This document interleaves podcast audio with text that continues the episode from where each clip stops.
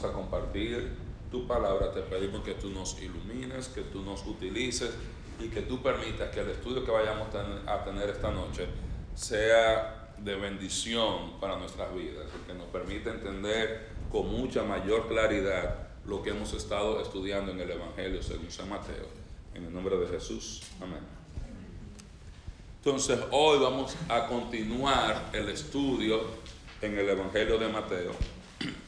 Como habíamos hablado al principio, Mateo escribe su libro para estimular a creyentes, principalmente creyentes judíos, a seguir a Jesús con fidelidad. Él escribe para decirles que vale la pena seguir a Jesús porque Él es el Mesías que fue prometido en el Antiguo Testamento. El problema con esa generación es que Jesús muere por el año 32 más o menos de nuestra era.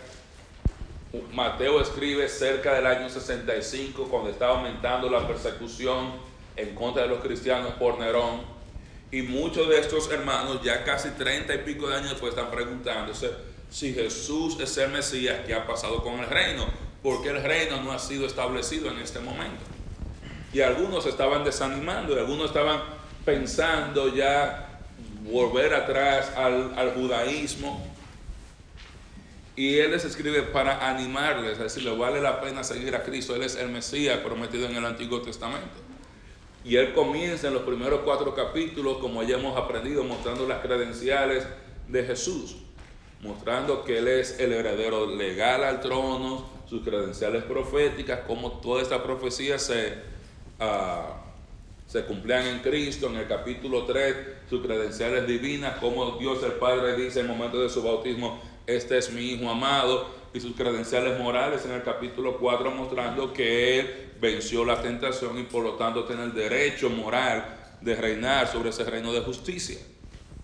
Y vemos cómo Mateo le escribe a estos hermanos, a sus lectores, que el ministerio de Jesús tenía tres aspectos. Dice, él predicaba, él enseñaba y él sanaba, Mateo 4:23. Y en Mateo 5, 6 y 7 vemos a Jesús enseñando cómo heredar el reino de los cielos cómo llegar a reinar en ese reino que fue ofrecido en el Antiguo Testamento. Vemos a Jesús también predicando el Evangelio del reino, que era que el reino se había acercado, el reino se había acercado porque el rey estaba aquí. Y en los capítulos 8 y 9 vemos a Jesús sanando, haciendo los milagros y las señales que el Antiguo Testamento decía que el Mesías iba a hacer cuando él viniera aquí a la tierra. Pero en ese momento aprendimos que en la misma medida que el ministerio de Jesús crecía y que su popularidad crecía, en, ese, en esa misma proporción iba creciendo la oposición. Y vemos del capítulo 10, 11 y 12 cómo esa oposición crece y alcanza casi su clímax en el capítulo 12, cuando ellos acusan a Jesús de echar demonios por causa de Satanás, por Belcebú. Y en ese momento se produce lo que conocemos como el rechazo oficial del Mesías en la persona de sus líderes, que en ese momento, en el capítulo 12, deciden matarlo, la nación estaba rechazando al Mesías y al rechazar al Mesías, ¿qué más estaban rechazando? El reino. El reino. Y a partir de ese momento, nunca más se vuelve a ofrecer el reino a esa generación. Nunca más Jesús vuelve a predicar el reino de los cielos se ha acercado. Ya en el capítulo 13, Él comienza a hablar a sus discípulos y a hablar a las multitudes en parábolas por causa de su rechazo. Y hablaba en parábolas para revelar y esconder. Para esconder de aquellos que le rechazaron los misterios del reino como un acto de misericordia, porque a mayor revelación, mayor responsabilidad delante de Dios. Y a mayor revelación, mayor condenación para el desobediente y el que rechaza la revelación que ha recibido. Entonces, Jesús es un acto de misericordia, comienza a hablar en parábola para salvar de mayor condenación a esa generación que lo acababa de rechazar pero al mismo tiempo revelar a sus discípulos y a aquellos que habían recibido el mensaje qué forma iba a tomar el reino de Dios en, el periodo de tiempo entre el rechazo del Mesías y el retorno del Mesías por segunda vez establecer el reino. Y ahí vemos cómo en esas parábolas nos resume de que va a haber un tiempo de siembra donde buenos y malos van a, a, crecer, a florecer juntos, pero que iba a haber una separación final judicial al final de esta era, antes del inicio del reino, donde el trigo y la cizaña, los peces buenos y los peces malos se iban a separar y que ese reino de Dios iba a ser establecido y no iba a ser movido jamás. Y ya en los capítulos 14 en adelante, Jesús ya está enfocándose principalmente en entrenar a sus discípulos para continuar la misión que él había comenzado. Ya ante el rechazo de él, ya él comienza abiertamente a hablar a sus discípulos de su muerte y de cómo su rechazo iba a culminar en la muerte. En el capítulo 16, que fue el capítulo que consideramos la semana pasada, vemos cómo Jesús se aparta a Cesarea de Filipo y Jesús le pregunta a sus discípulos, ¿quiénes dicen la gente que soy? Y le contestan, bueno, algunos dicen que tú eres Elías, otros Juan el Bautista, otros creen que tú eres Jeremías. Y él les pregunta a los discípulos, ¿y ustedes quiénes dicen que soy? Y Pedro, a nombre de todos los discípulos, le dice, tú eres el Cristo, el Hijo de Dios viviente. Y Pedro hace esa confesión de fe delante de todos, donde claramente declara nosotros, tú eres el Cristo, tú eres el Mesías, tú eres el rey que había sido prometido en el Antiguo Testamento. Eso es lo que le está diciendo. Para eso nosotros pensamos Cristo, ¿qué significa Cristo? Y no entendemos. Creemos que Cristo simplemente es un nombre. No, es un título que denota la función de Jesús, el Salvador. Cuando dice el Cristo, el Mesías, están diciendo Él es el rey ungido, es, es el profeta que iba a ser enviado, que iba a ser mayor que Moisés. Él es el Dios mismo encarnado él es quien da vida eterna a todo aquel que cree. Todo eso se está diciendo cuando dice que Él es el Cristo. Y Jesús le dice a Pedro en un juego de palabras en griego, de cierto yo te digo que tú eres Pedro, Petros, y sobre esta Petra, esta roca, que es una roca grande compuesta de otras rocas más pequeñas, yo voy a fundar mi iglesia, yo voy a edificar mi iglesia. Y por primera vez en el Nuevo Testamento y en el ministerio de Cristo se menciona la palabra iglesia. La palabra iglesia significa literalmente asamblea. No dice ahí que la iglesia todavía que iba a ser una institución, un cuerpo, un organismo separado de la nación de Israel. No dice todavía, todavía no se ha revelado que iba a estar compuesta de judíos y gentiles, se revela que Cristo iba a comenzar ese nuevo proyecto a la luz del rechazo de la nación de Israel, llamado a la iglesia, y que iba a estar edificado sobre la enseñanza de los doce apóstoles que estaban con él. Que es lo que más adelante dice Pablo en Efesios, que la iglesia estaba fundada en el fundamento de los apóstoles. E inmediatamente Jesús en su trabajo con sus discípulos, después de esa confesión, Jesús le había dicho antes un poco, no claramente, que él iba a morir, pero ya después de esa confesión clara, él les comienza a decir claramente, yo tengo que ir a Jerusalén. Pero yo voy a Jerusalén, yo no voy a Jerusalén a reinar ahora, yo voy a Jerusalén ahora a morir y a sufrir. Y voy a ser entregado, voy a ser traicionado y voy a padecer de parte de los líderes, de los sacerdotes, de los escribas. Voy a ser crucificado, pero voy a resucitar al tercer día. Y Pedro, que unos minutos antes había dicho esta confesión, y, Jesús le dice, bienaventurado eres Simón, hijo de Jonás, porque no te lo reveló carne ni sangre, sino mi Padre. Le dice, apártate de mí, Satanás. Porque en ese momento, cuando Jesús dice eso, ¿cuál fue la respuesta de Pedro? Nunca te acontezca así. No tienes compasión, no tienes pena de ti mismo, no vayas para allá. aunque la intención de Pedro pudiera haber sido buena, de que yo no quiero que tú sufras, él no había entendido cuál era la voluntad de Dios. No había entendido que las escrituras en el Antiguo Testamento enseñan claramente que el Mesías iba a morir y que iba a resucitar al tercer día. Obviamente este problema en el Antiguo Testamento, Pedro habla de esto cuando escribe eh, eh, en una de sus epístolas, cuando dice que los profetas anteriores, ellos estaban indagando los tiempos y las personas de Cristo y el sufrimiento y la gloria que van a venir después de ellos, porque cuando usted lee el Antiguo Testamento, en un solo verso te pueden poner eventos correspondientes a la primera venida y a la segunda venida en una misma oración. Y, en esa coma hay mil años, o dos mil años, tres mil años de distancia entre los eventos. Entonces, para muchos en el Antiguo Testamento era más difícil de entender para nosotros que tenemos un cuadro más completo. Algunos decían hay dos Mesías, uno sufriente y uno reinante. Otros decían el sufrimiento de Israel y la gloria para el Mesías. Lo que muchos no habían entendido claramente era que el Mesías iba a venir porque iba a venir dos veces. Que iba a venir una primera vez en humillación, en su encarnación, para morir y pagar por el pecado de la humanidad. Y que iba a venir una segunda vez en gloria y majestad para establecer ese reino que fue prometido en el Antiguo Testamento. Y Jesús, ante esa respuesta de Pedro,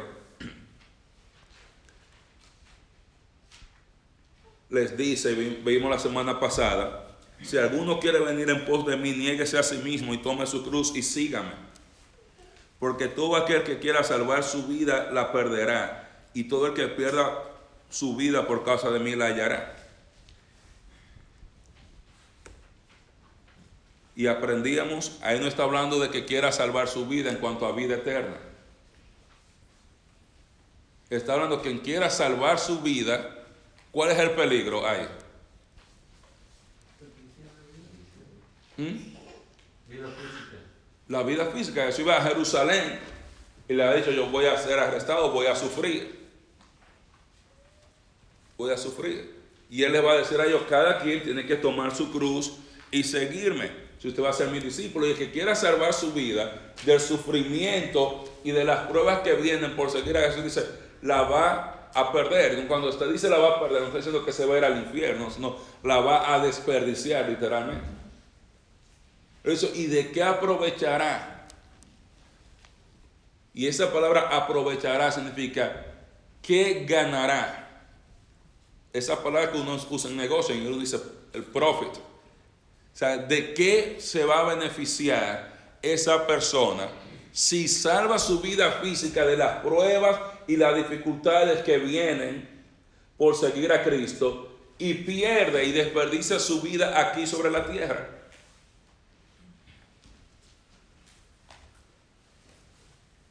Y ahí quedamos en el verso 26. Y hoy vamos a cubrir del verso 27 hasta el capítulo 17, verso 13. Dice, porque el Hijo del Hombre vendrá en la gloria de su Padre con sus ángeles y entonces pagará a cada uno conforme a sus obras. De cierto os digo que hay algunos de los que están aquí que no gustarán la muerte hasta que hayan visto al Hijo del Hombre viniendo en su reino. Seis días después Jesús tomó a Pedro, Jacobo y a Juan su hermano y lo llevó aparte a un monte alto y se transfiguró delante de ellos y resplandeció su rostro como el sol y sus vestidos se hicieron blancos como la luz. Y he aquí les aparecieron Moisés y Elías hablando con él. Entonces Pedro dijo a Jesús, Señor, bueno es para nosotros que estemos aquí. Si quieres, hagamos aquí tres enramadas, una para ti, otra para Moisés y otra para Elías. Mientras él aún hablaba, una nube de luz los cubrió y aquí una voz desde la nube que decía, este es mi Hijo amado, en quien tengo complacencia, a él oír. Al oír esto, los discípulos se postraron sobre sus rostros y tuvieron gran temor. Entonces Jesús se acercó y los tocó y dijo, levantaos y no temáis. Y alzando ellos los ojos, a nadie vieron sino a Jesús solo. Cuando descendieron del monte, Jesús les mandó diciendo, no digáis a nadie la visión hasta que el Hijo del Hombre resucite de los muertos. Entonces sus discípulos le preguntaron diciendo, ¿por qué pues dicen los escribas que es necesario que Elías venga primero? Respondiendo Jesús le dijo, a la verdad Elías viene primero y restaurará todas las cosas. Mas os digo que Elías ya vino y no le conocieron, sino que hicieron con él todo lo que quisieron. Así también el Hijo del Hombre padecerá de ellos. Entonces los discípulos comprendieron que les había hablado de Juan el Bautista. Entonces Jesús, después que le dice, ¿de qué le beneficia al hombre ganar al mundo o mantenerse a salvo aquí, disfrutar del mundo y desperdiciar su vida? Dice, ¿y qué recompensa el hombre va a dar por su vida? ¿Qué puede el hombre recompensarse? Y el versículo 27 viene a explicar y el texto y este texto que leímos, la respuesta a eso. Él dice, porque el Hijo del Hombre vendrá en la gloria de su Padre con sus ángeles y entonces, ¿qué va a hacer? Dice, va a pagar. Dice, él va, pagará a quién? A cada uno. ¿Y cómo le va a pagar a cada uno?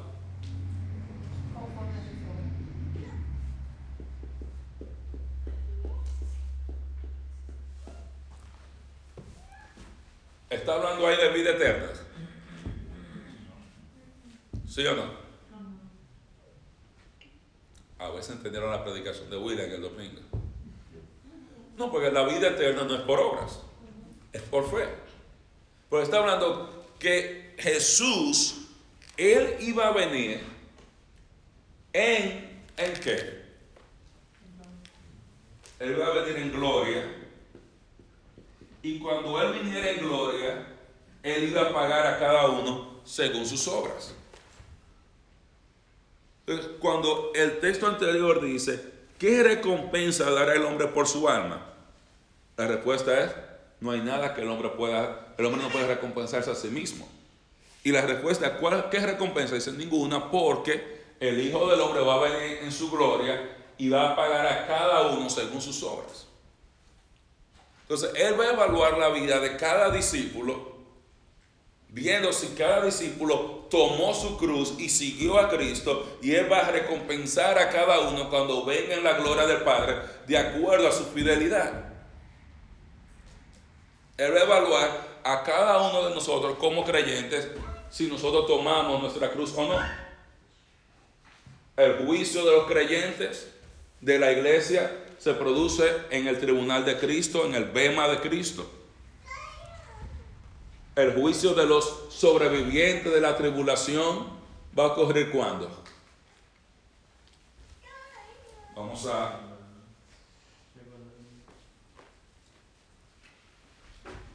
Está el tiempo del rechazo del Mesías, inicio de la edad de la iglesia.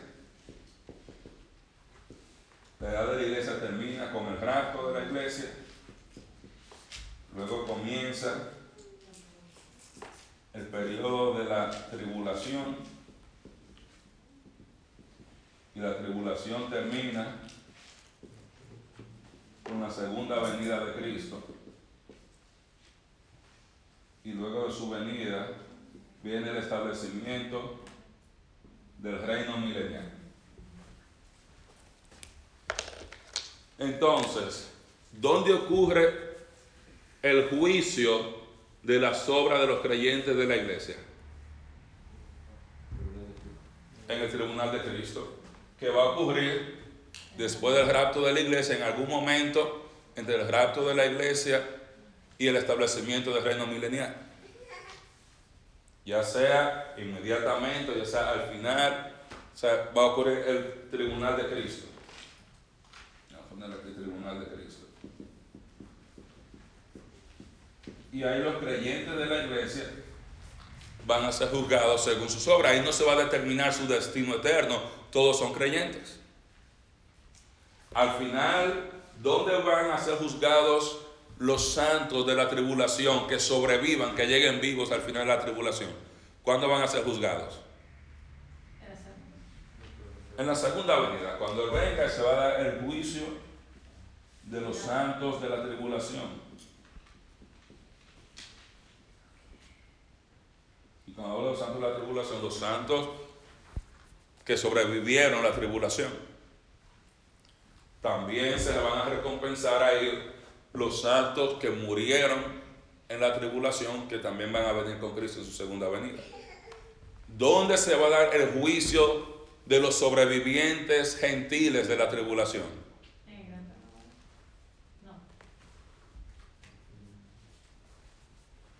En la segunda venida. Todos los sobrevivientes de la tribulación, tanto los santos como los gentiles, o sea, los santos creyentes y no eh, judíos, entre los gentiles, tanto los gentiles creyentes como los gentiles no creyentes. Esos son los juicios que están en Mateo 25, los de la derecha y los de la izquierda. ¿Y dónde se va a producir el juicio de los santos del Antiguo Testamento? Aquí también.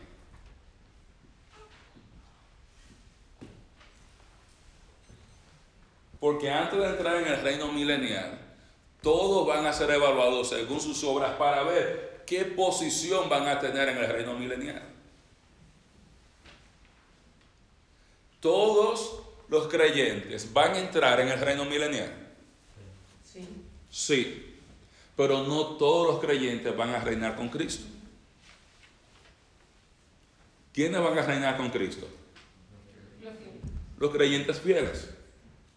Y entonces la evaluación de los creyentes, tanto de la iglesia como los santos del Antiguo Testamento, como los santos de la tribulación, se da antes del inicio del reino milenial para determinar el grado de recompensa que va a tener cada uno y la función y el rol de cada uno aquí durante el reino milenial.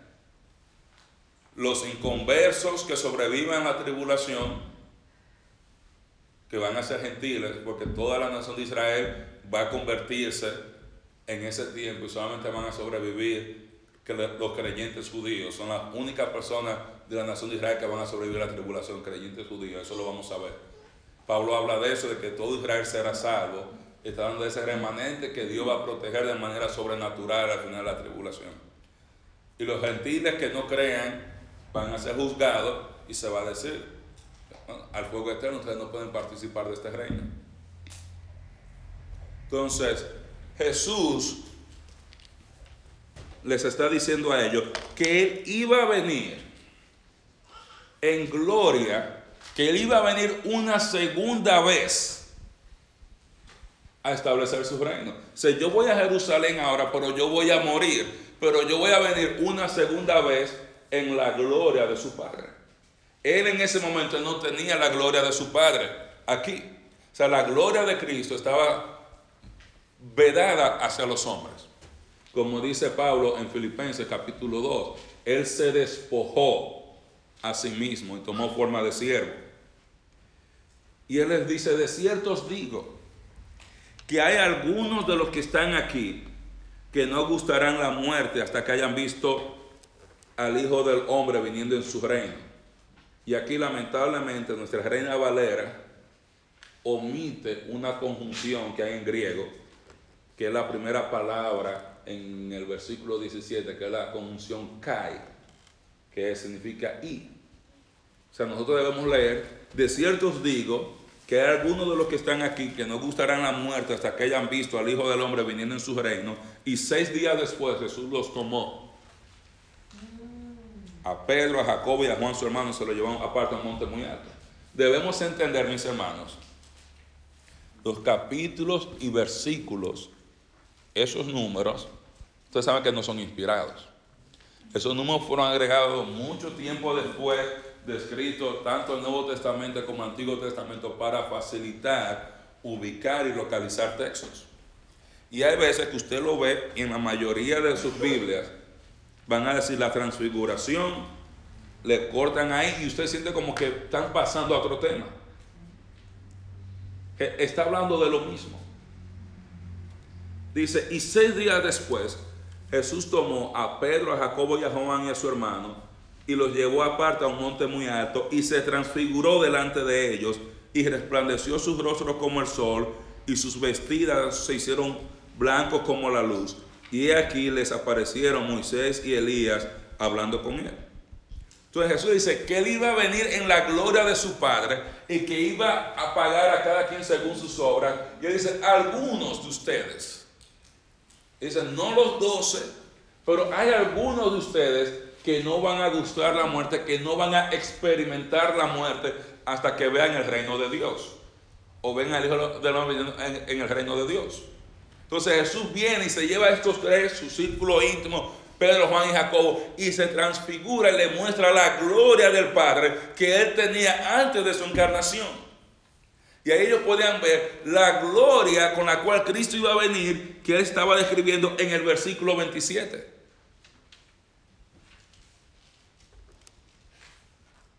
¿Por qué esto era importante? Porque él les acababa de decir a ellos, el que no toma su cruz y me sigue,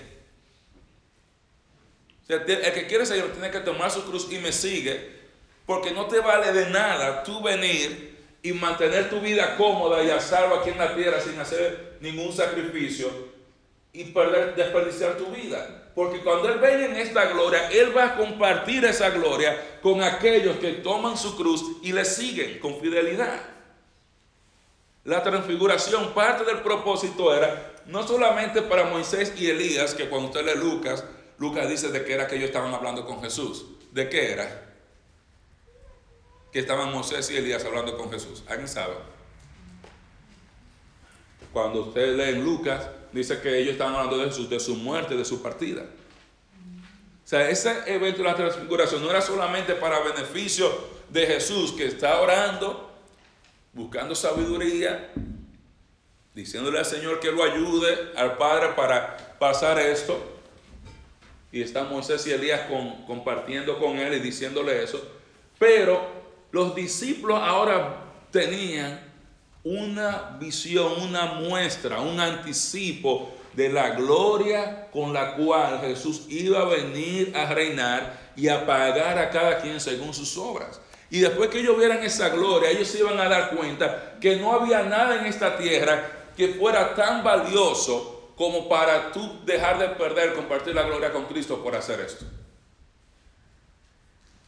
Al momento de ellos ver esa gloria, ellos deben darse cuenta, no hay nada que este planeta pueda ofrecerme comparado a esa gloria venidera.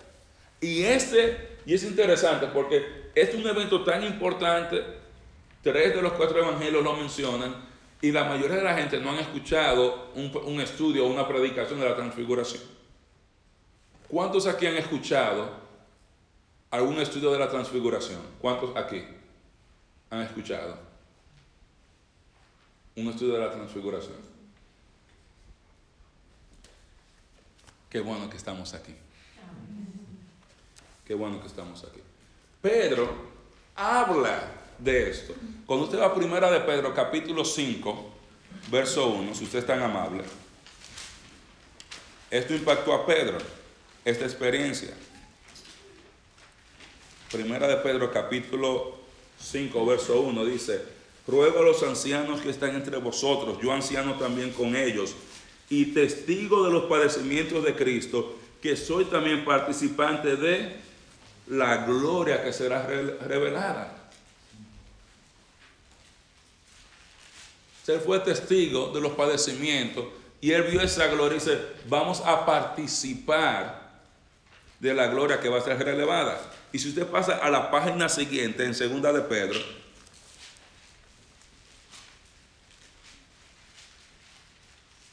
capítulo 1, segunda de Pedro capítulo 1, verso 16 en adelante dice, porque no os hemos dado a conocer el poder y la venida de nuestro Señor Jesucristo, siguiendo fábulas artificiosas, sino como habiendo visto con nuestros propios ojos que su majestad ¿Cuándo vio Pedro la majestad de Cristo? En la transfiguración. Dice, lo que nosotros hemos predicado de Cristo no es siguiendo un cuento, nosotros vimos esa gloria magnífica.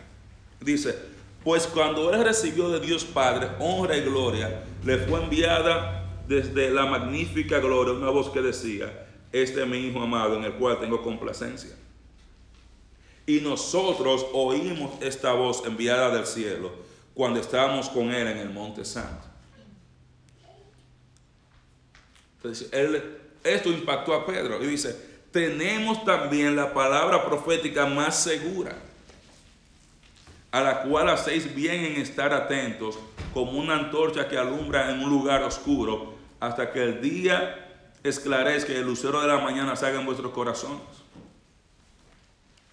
¿Qué es eso? Tenemos la palabra profética más segura. ¿Cuál palabra? Acerca del reino. ¿Por qué? ¿Por qué más segura? Porque hemos visto la confirmación al ser testigo de la gloria de Cristo. Ya hemos visto esa gloria y esa gloria, ese poder nos confirma que todo lo que Jesús había dicho y ha prometido de venir en gloria, que es cierto. Que es cierto. Entonces dice el texto que seis días después Jesús toma a Pedro, a Jacobo y a Juan, los lleva y se transfiguró, se transformó delante de ellos. Dice, resplandeció su rostro como el sol. Dice en otro texto, como el sol cuando está en su fuerza, cuando el sol está en su punto más brillante. Dice, y aún sus vestidos se hicieron blancos como la luz. No dice blanco como la nación, como la luz. Como la luz, la luz tiene color bueno. No sé, que está hablando de la gloria, de la majestad, de lo impresionante de la gloria de Él. Que aún de su ropa, se tú podías ver la gloria de aún reflejándose a través de la ropa que Él tenía. Cuando Juan escribe su evangelio, dice en el capítulo 1, verso 14, y nosotros vimos su gloria. Gloria como la de quien, la del unigénito del Padre, lleno de gracia y verdad. Cuando Juan va a Apocalipsis, Juan escribe Apocalipsis y está describiendo la visión que tuvo de Cristo, lo describe con estas mismas palabras. La gloria de Cristo. Entonces, cuando él dice que algunos de ellos no iban a morir hasta que vieran el reino, estaba hablando ahí de Pedro, de Jacobo y Juan, que ellos iban a tener esa experiencia, que la tuvieron una semana después cuando ellos vieron a Jesús en toda su gloria y toda su majestad, cuando Él se transfigura delante de ellos. Y esto es importante porque alguna gente quiere decir, no, que eh, el reino estaba en la iglesia. Entonces, el problema de eso es que dice algunos. Y en la iglesia fueron todos. Y en la resurrección fueron todos, en la sesión fueron todos. Era un evento que dice algunos de los que están aquí, no todos los que están aquí. El único evento que encaja ahí es obviamente el contexto. Usted se da cuenta, está hablando que cuando Jesús dice eso, está hablando de que ellos iban a verlo transfigurado con la gloria con la cual él iba a venir a reinar aquí sobre la tierra. Y esa gloria que ellos vieron es lo que hacer. ¿Por qué yo no voy a tomar mi cruz porque los sufrimientos aquí presentes son nada comparado a esta gloria. Y es lo que otros apóstoles escriben, o sea, los sufrimientos presentes no se comparan con la gloria de venidera. El ellos ver esto los motivó a ellos a seguir adelante y dejar todo por la gloria de Cristo. No existe nada en este mundo que tú y yo podamos hacer que sea mejor más bello, más hermoso, más importante que esta gloria. Usted puede tener la gloria de su casa, de tener la casa más bonita, el carro más bonito. Pues de qué le sirve a usted si tiene la mejor casa de todos, el mejor carro de todos, sea, las mejor vacaciones de todas y no puede llegar a compartir la gloria de Cristo en su reino por nuestro corazón duro y nuestra falta de fidelidad. Entonces, esa gloria debía motivar a los discípulos que todavía no entendían que él tenía que sufrir. Ah, ok, yo voy a sufrir con gusto porque yo quiero eso. Y quiero participar de esa gloria. Dice, y aquí les aparecieron Moisés y Elías hablando con él. Y aquí vemos a Moisés que representa la ley y Elías que representa a los profetas, probablemente el profeta de más impacto en el Antiguo Testamento. Y Lucas nos dice, cuando usted lee el texto paralelo en Lucas, que estaban hablando de la muerte y de la partida del Señor. Y cuando Pedro ve esa, la gloria de Cristo, cuando ve a Moisés, él, él cree, estamos en el reino milenial, estamos en el reino mesiánico. E inmediatamente dice, Señor, es bueno para nosotros que estemos aquí. Se está muy bueno lo que estamos viendo. Hagamos aquí tres enramadas una para ti, una para Moisés y una para Elías. La nación de Israel celebraba lo que se conoce como la fiesta de los tabernáculos, donde ellos hacían pequeños tabernáculos, pequeñas cabañas, chozas, como dice el texto, pequeñas enramadas donde ellos vivían por una semana y estaban ahí por una semana. Y eso se practicó mientras Israel andaba en el desierto. Y ellos estaban esperando celebrar la fiesta de los tabernáculos antes de llegar y entrar en el reino mesiánico. Cuando él ve la gloria de él que él va a tener en su reino, ya el reino va a venir. Vamos a quedarnos aquí.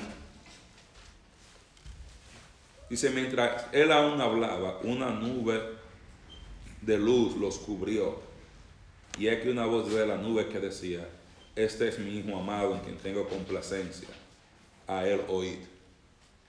Y ahí Dios el Padre una vez confirma a los discípulos que Jesús es el Mesías. Ellos lo, habían, ellos lo sabían, ellos ya habían confesado, pero el problema estaba que Jesús iba ahora a Jerusalén no a reinar, sino a morir. Y esto podía llegar a ser una casa de desánimo para los discípulos, como estaba haciendo para esa generación después. Él murió. Dice, cuando Él muestra su gloria, Él está diciendo, Él es mi hijo. Él va a morir, pero Él tiene toda la gloria mía. Es de Él. Y aunque Él sufra y va a morir, porque eso es necesario, él va a morir no porque es pecador. Yo estoy complacido con su trabajo. Yo estoy contento con su trabajo y ustedes necesitan escucharlo a Él. Usted se ha dado cuenta que muchas veces cuando usted le va bien, como todo el mundo anda alrededor de usted. Y todo el mundo está con usted porque usted le va bien, usted tiene el dinero, tiene esto, y usted está haciendo todo. Y cuando usted le comienza a ir mal, todo el mundo busca y lo dejan solo porque nadie quiere estar alrededor de usted, no sea que usted vaya a pedir un favor o algo. Y muchas veces, o sea, Dios el Padre está anticipando la lucha y la angustia de los discípulos a ver el sufrimiento de Cristo. Le está dando una razón por la cual ellos no debían preocuparse de eso. Y usted se da cuenta que Dios Padre habla mientras Pedro está hablando. Cuando usted va a los otros evangelios, dicen que Pedro no sabía lo que decía. Y Dios para no interrumpir eso, no es a Pedro que tienen que escuchar, es a, mi hijo amado. A él oír. Y ellos caen al cielo, en el suelo, tienen miedo, tienen temor. Jesús los toca y los levanta, le dice, levántense, no tengan miedo. Y cuando ellos se levantan, solo ven a Jesús. Y Jesús cuando ellos descendiendo le dice, no le cuenten a nadie lo que, lo que ustedes han visto. Y no para sí, dice, hasta que el Hijo del Hombre venga, o perdón, resucite de los muertos. Él no quería crear una expectativa de que vimos su gloria, de que el reino iba a ser establecido en esa generación, porque ya el reino había sido, la oferta del reino había sido quitada de esa generación por causa de su rechazo. Y esa generación en el capítulo 12 ya se había determinado, ya esa generación no iba a entrar en el reino. Que que no iba a entrar, no iba a entrar de manera física, esa generación de Israel. Pero no quería crear esa falsa expectativa. Sino después que yo muera y resucite, porque yo no voy ahora a reinar, a Jerusalén reinar, yo voy a morir. Entonces ustedes ya pueden hablar con libertad de eso. Entonces ellos se quedan con una pregunta, porque la pregunta con la que ellos se quedan, pero ven acá. Nosotros vimos a Moisés y a Elías. Y los escribas dicen que Elías iba a venir primero y después se va a establecer el reino. Y vimos a Elías. Porque ya no viene el reino de una vez. Entonces yo pienso, bueno, quizás los escribas se equivocaron. Quizás los fariseos, los maestros se equivocaron. Entonces, dice sus discípulos, le preguntaron, ¿por qué pues dicen los escribas que es necesario que Elías venga primero? Porque si él vino ahora y tú no estableciste el reino, porque dicen que tenía que venir primero. Y Jesús les dice, a la verdad Elías viene primero y restaurará todas las cosas. Y está haciendo referencia en el libro, si usted va conmigo, a Malaquías.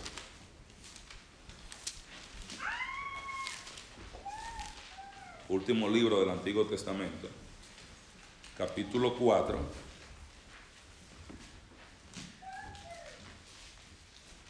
Dice, he aquí, capítulo 4, verso 5.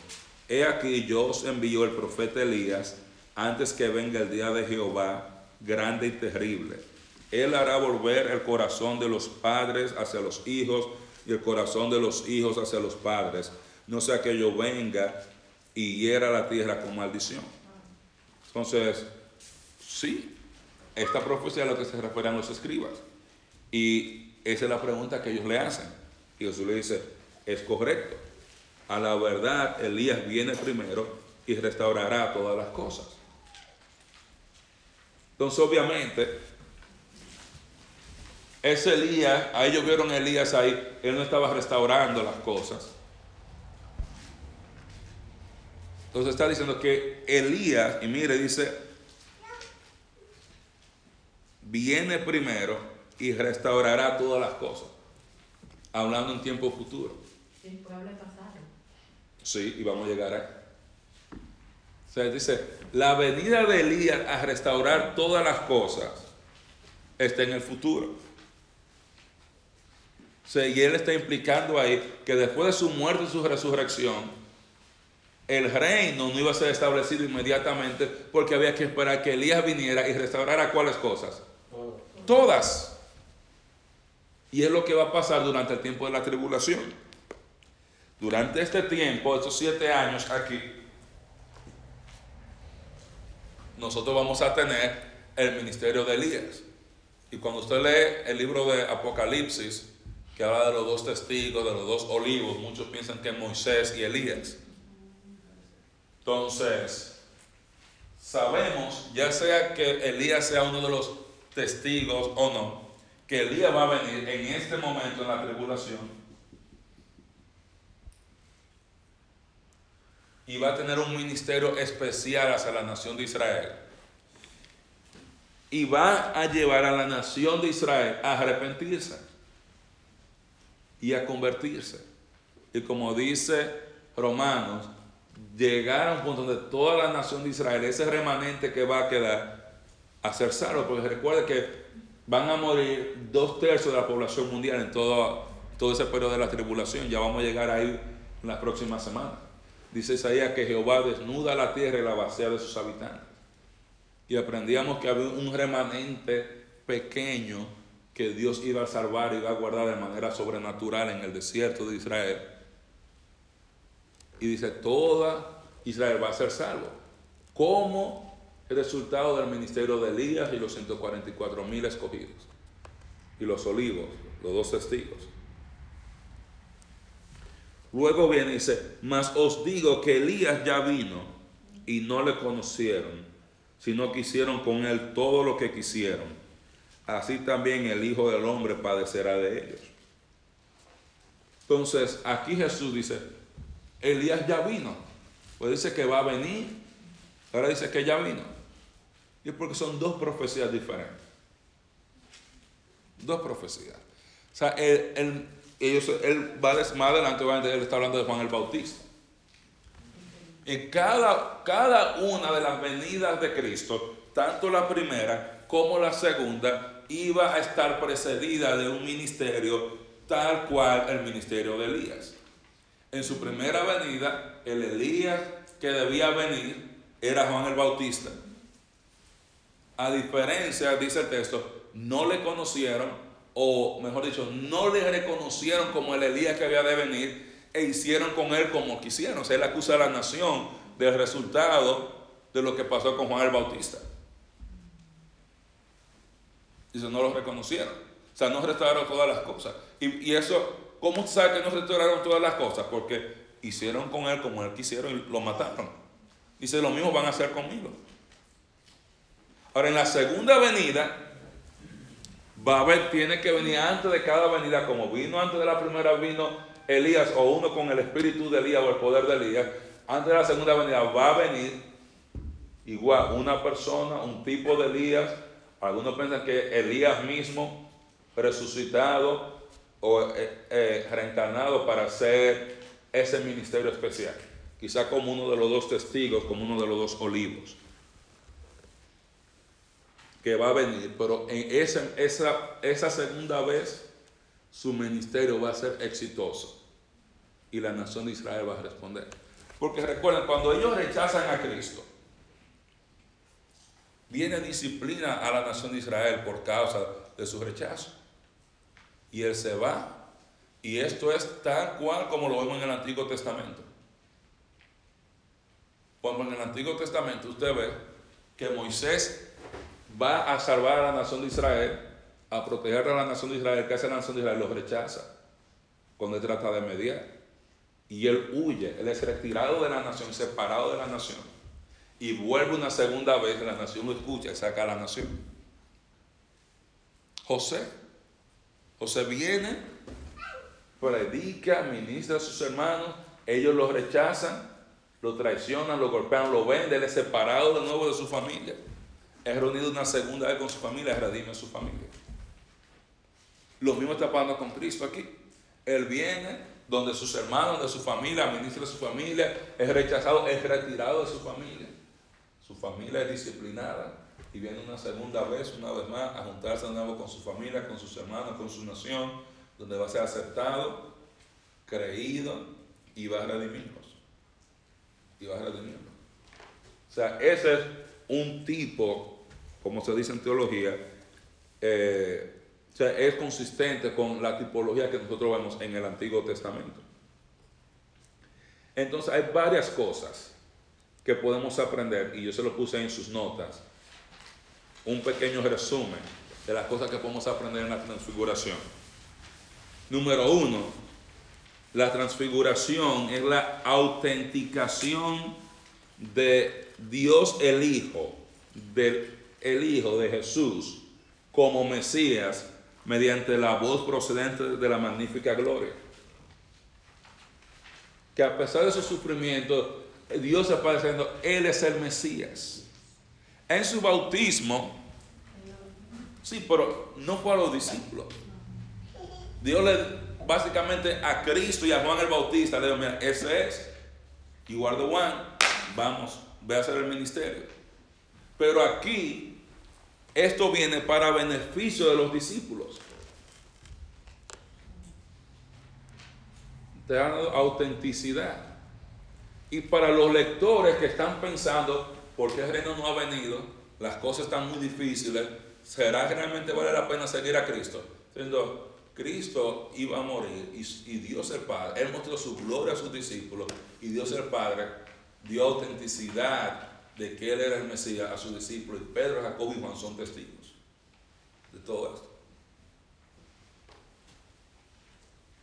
Segundo, vemos la anticipación del glorioso reino del Mesías que será establecido sobre la tierra. Anticipa la gloria porque cuando Cristo venga, en su primera venida, Él vino en humillación. Él vino despojado de toda su gloria, de todos sus atributos. En la segunda venida, Él no viene como oveja, Él no viene como cordero, Él no viene en humillación, Él viene en gloria, Él viene como el león de la tribu de Judá. Él no viene a tolerar el pecado o a morir por el pecado. Él viene a acabar con el pecado aquí sobre la tierra y a juzgar el pecado sobre la tierra. Y esa gloria de Cristo en su transfiguración es la gloria que Él va a compartir con sus seguidores cuando Él venga a establecer su reino. Y es la gloria con la cual Él va a reinar cuando Él esté en Jerusalén y venga a reinar desde Jerusalén con esa gloria. Lo tercero que aprendemos ahí es que hay existencia consciente después de la muerte. Ahí están Elías y están Moisés. Como dice Lucas, ellos están hablando con Jesús de su muerte, de su resurrección, de su partida. O sea que ellos, cuando el ser humano muere, no es que se vuelve alma o algo inerte, hay conciencia después de la muerte. La muerte es simplemente una separación. La muerte física, separación del alma y el espíritu del cuerpo. La muerte espiritual, separación del alma del espíritu de Dios. Hay existencia consciente después de la muerte. Para el creyente, pero para el perdido también, como en la historia del rico y Lázaro. Y si usted se da cuenta, Moisés y Elías, ellos saben que Él es Cristo, que Él es el Mesías. Ellos saben que Él va a morir, que Él va a resucitar y que Él va a ascender de nuevo. O sea, ellos están conscientes de todo lo que está pasando y conscientes de lo que está pasando aquí.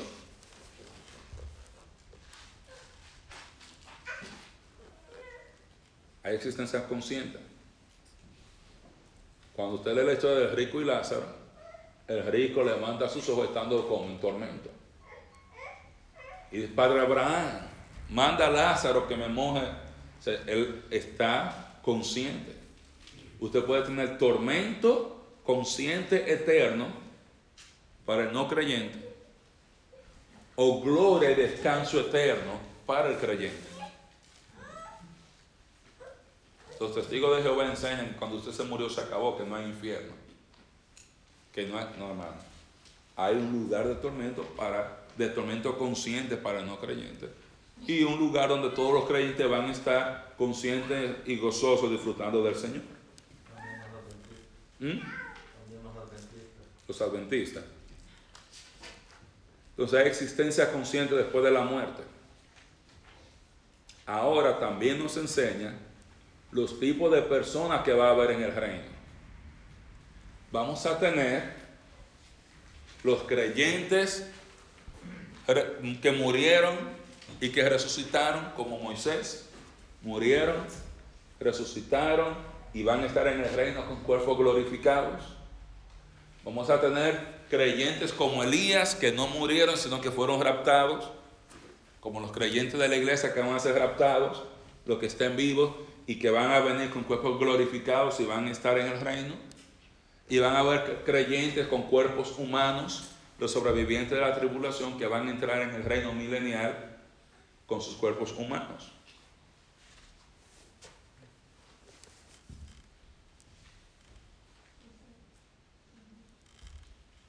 Y esto es importante entender porque en muchos, en muchos lugares usted está escuchando y Cristo vino y se acabó el mundo y asumimos que nos vamos a un lugar fuera de aquí y donde todo el mundo ya está con un cuerpo glorificado.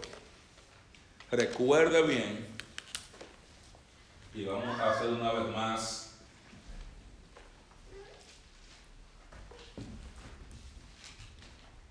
una línea para ilustrar el tiempo usted tiene la muerte de Cristo, luego viene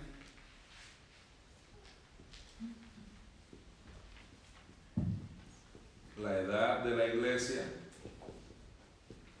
la edad de la iglesia termina con el rapto de la iglesia, luego viene después del rapto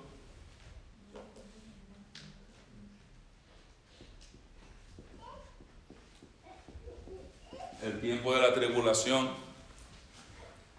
La tribulación termina.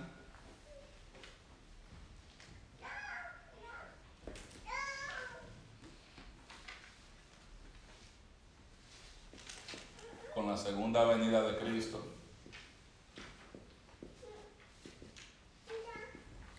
cuando Cristo venga en su segunda venida, Él viene con todos los santos de la iglesia.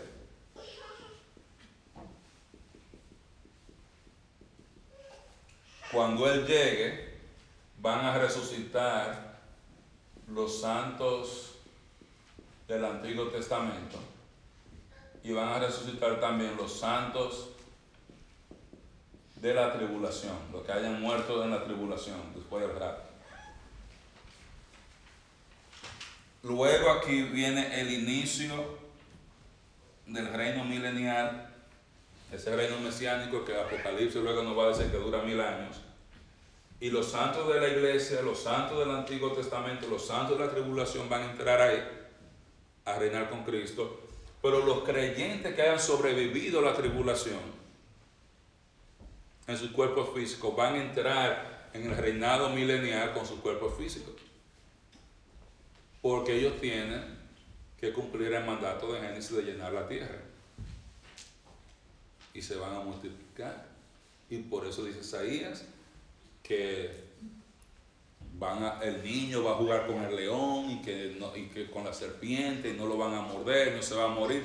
Si tiene un cuerpo glorificado, obviamente que no. Pero porque van a entrar con sus cuerpos humanos. Pero cuando Cristo venga aquí, a los sobrevivientes de la tribulación, dice, todas las naciones la van a traer delante de él, él va a tener los de la derecha y los de la izquierda, los que no creyeron van a morir y los que creyeron, él va a decir, vengan al reino de mi Padre preparado para ustedes, ellos van a venir y van a entrar. Por eso Cristo viene a terminar la tribulación, porque dice, si esos días no son acortados, aún los escogidos, aún los creyentes de la tribulación que han sido escogidos para reinar con Cristo, dice, nadie se salvaría de la tribulación y no hubiera nadie.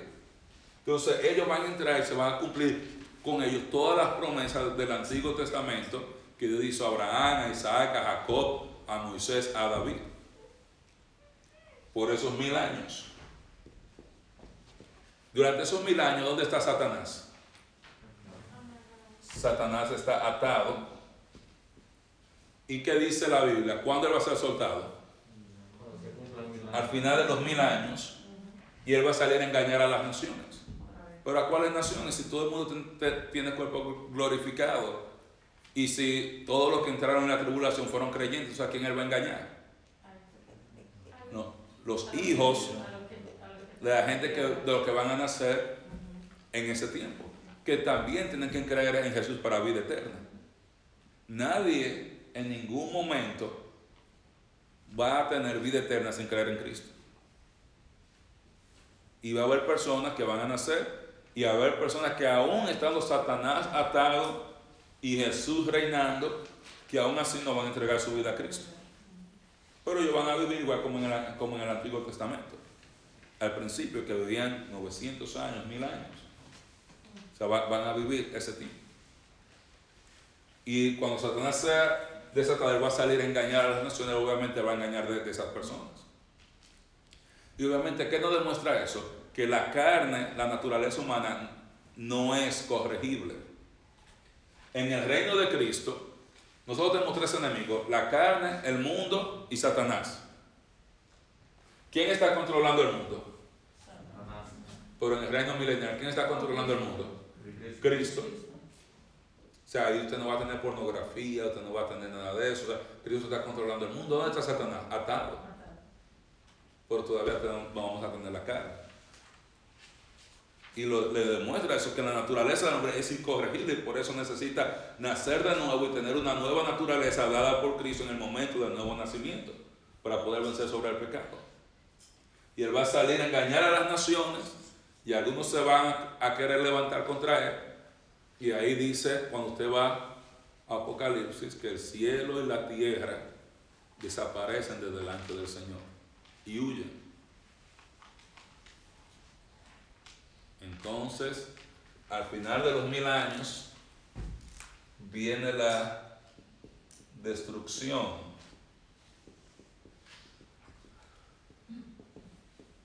del cielo y la tierra. Y luego viene el juicio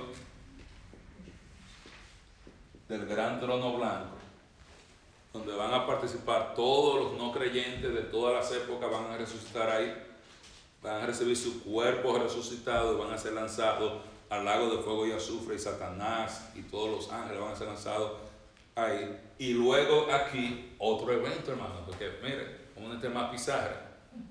Aquí viene el cielo y la tierra nueva.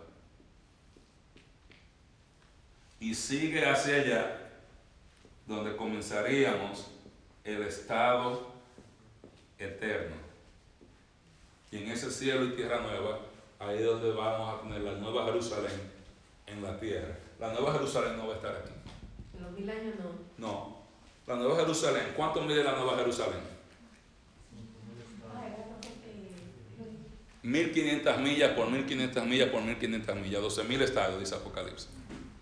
O sea, la nueva Jerusalén no cabe en el Israel actual porque es más grande que el Israel actual. 1500 millas hay de Dallas, Texas, a New York hay 1500 millas. De Dallas, Texas, a Los Ángeles hay 1500 millas. Entonces, cuando usted calcula, o sea, la Nueva Jerusalén, usted no lee 12.000 estadios y usted no va a buscar cuántos estadios. Cuando usted va y lo busca, usted se da cuenta, pero es mm, inmensa. Usted imagínese, usted coge Estados Unidos, si usted hace un mapa de Estados Unidos, y yo no soy un cartógrafo, pero